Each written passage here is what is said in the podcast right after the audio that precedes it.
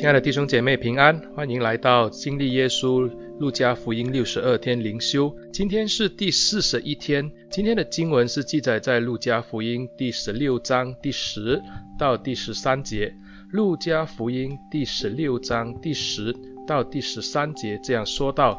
人在最小的事上忠心，在大事上也忠心；在最小的事上不义，在大事上也不义。倘若你们在不义的钱财上不忠心，谁还把真实的钱财托付给你们呢？倘若你们在别人的东西上不忠心，谁还把自己的东西给你们呢？一个仆人不能侍奉两个主，不能误这个爱那个，就是重这个轻那个。你们不能又侍奉神，又侍奉玛门。今天的经文就读到这里。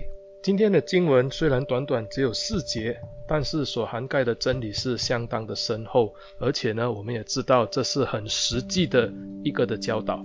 因为今天耶稣要跟我们说到钱，一说到钱，可能有人就会眼前一亮，因为有句话是这样说到的，他说钱不是万能，但是没有钱就万万不能。历世历代，我们看到有多少的人为了钱，他头破血流，甚至丧失生命。耶稣今天就告诉我们要如何忠心的来运用钱。在上文，耶稣用不义的管家这个比喻来提醒门徒，他说这个经世之子，他可以为了自己的利益如此精明的运用财富。门徒既为光明之子，更是要精明的运用这个财富。今天这短短的四节的经文，就是耶稣为了不义的管家而做了一个总结。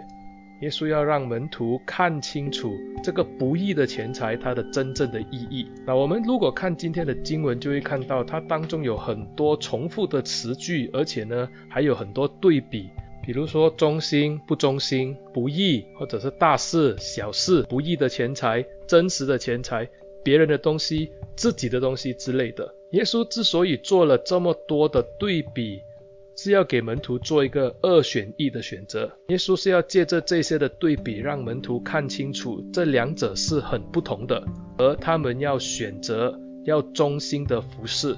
从上文我们看到这个不义的管家的比喻，这个管家之所以是不义，不是因为单单看他是狡猾的人、奸诈的人，或者是一个懒惰的人。耶稣也说明他。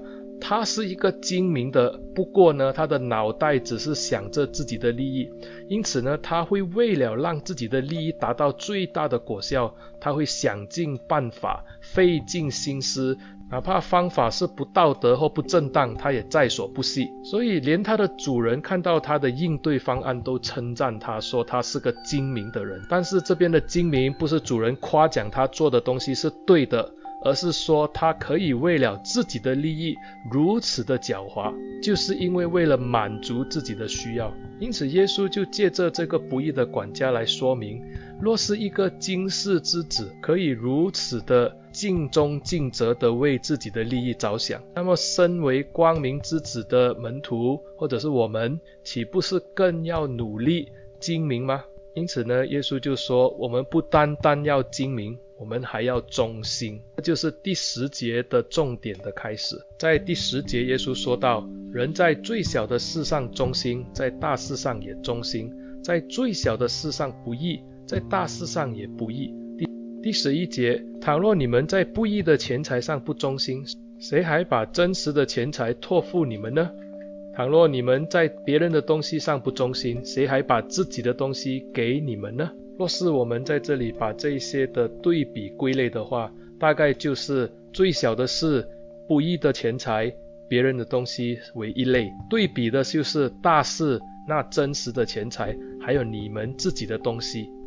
所以因此我们就可以理解到，当耶稣来说呢，最小的东西也就是不义的钱财，不义的钱财也就是别人的东西。这样可能我们就要再问多一次，到底什么是不义的钱财呢？不义的钱财，按字义来解释的话，我们可以理解到，可能是用不道德的手法去赚取的金钱。可是还有另外一个的解释，就是它是指的就是经世的钱财，因为这是在不义的世界里面所拥有的财富。简化来说，那就是世间的财富。耶稣说，这个今世的财富，就算我们是合法拥有，它就算再多。它也不能带我们进入永恒里面去，因为耶稣在上文这个不义的管家里面就说到，当人死了以后，就是钱财无用的时候。当我们死了以后，我们所为自己积存的财宝，这些的财富就会留给后人，也就成了别人的东西。因此，它是没有永恒的价值。耶稣就讲说，这些都是最小的事情。路加福音十二章十三节到二十一节就有提到一个比喻，就是无知的财主的比喻。这个的比喻就说到，这个财主自以为很聪明，他就为自己囤积了很多的财富和粮食。他甚至还对自己的灵魂说：“灵魂啊，你有许多的财物寄存，可做多年的费用，只管安安逸逸的吃喝快乐吧。”这个无知的财主以为财富就让他的生命得到圆满。可是路加福音十二章二十节，神就对他说：“无知的人啊，今夜必要你的灵魂，你所预备的要归给谁呢？”所以呢，再多的财富也最终会成为别人的东西。这一些的东西都不能带我们到永恒里面去。这个不义的管家终日是为钱财、为自己的利益而忠心的服侍。他是很厉害，可是只能够做最小的事，也就是努力在今生积存财宝。耶稣要告诉我们，那永恒的事情才是最重要的，因为能带到永恒的东西是真实的东西。也所以耶稣就说第十三节，一个仆人不能侍奉两个主，不是恶这个就是爱那个，不是轻这个就是重那个。你们不能又侍奉神，又侍奉马门。马门其实就是财富的意思，所以耶稣就跟门徒说明，若是要跟从他，在钱财的运用上要精明，要忠心。要如何忠心呢？我们就要看路加福音十二章三十三节，耶稣跟他的门徒说过，你们要变卖所有的，周济人，不要为自己预备那永不坏的钱囊，用不尽的财宝在天上，就是贼不能进。虫不能住的地方，其实，在十二章，耶稣已经向门徒说明了，那永恒的财富是在天上的。所以，门徒若是为了永恒的事情努力忠心的话，他们就要努力的用这些的财富去周济穷人，去帮助这些需要的人。耶稣说，若是在世上的财富交托了给我们，但我们也不会用心去经营它，甚至还为自己积存财宝。放在仓库里，我们就跟这个无知的财主那样。若是这么的无知，神怎么会把真正的财富托付给我们呢？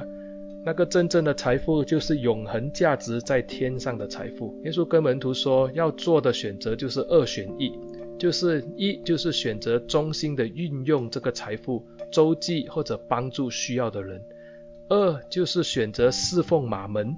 也就是呢，侍奉钱财，把钱财放在自己生命中最重要的一个部分，然后一辈子就是为钱财努力。这样呢，在今生可能有荣华富贵，但是在永生可能就失去了天上的财宝。今日我们就要问自己，当我们在运用我们自己的财富的时候，我们是否有想到耶稣要我们所做的，就是要帮助需要的人？或者我们看到今天有人有需要，我们是否会运用上帝托付给我们的钱财去帮助他，好好的运用？虽然这些人不能回报我们，但是神却告诉我们，有一天当钱财无用的时候，神就会接我们到永恒的帐篷里去。这就是最大的事，这也是真实的钱财，那才是自己的东西。今天我们要聪明，我们要做选择。不然，上帝就会对我们说：“无知的人呐，今夜必要你的灵魂，你所预备的要归谁呢？”但愿我们都做一个聪明的管家。让我们一起低头祷告。慈悲的天父，我们感谢你，一切的财富都是你所托付给我们的，不是我们自己能够拥有的。主啊，开我们的眼睛，看到世人的苦难。让我们可以借着你所托付的财富，去帮助他们。求主赐给我们聪明智慧，好好的运用主你所托付给我们的钱财。感谢主，奉耶稣的名祷告。阿门。亲爱的弟兄姐妹，谢谢你们的收听，请你把这个的音频分享出去，特别给你们的朋友、同学、同事或者你们教会的弟兄姐妹收听。愿上帝的话语常常陪伴他，让他可以天天灵修。天天经历上帝。谢谢你们上帝祝福你。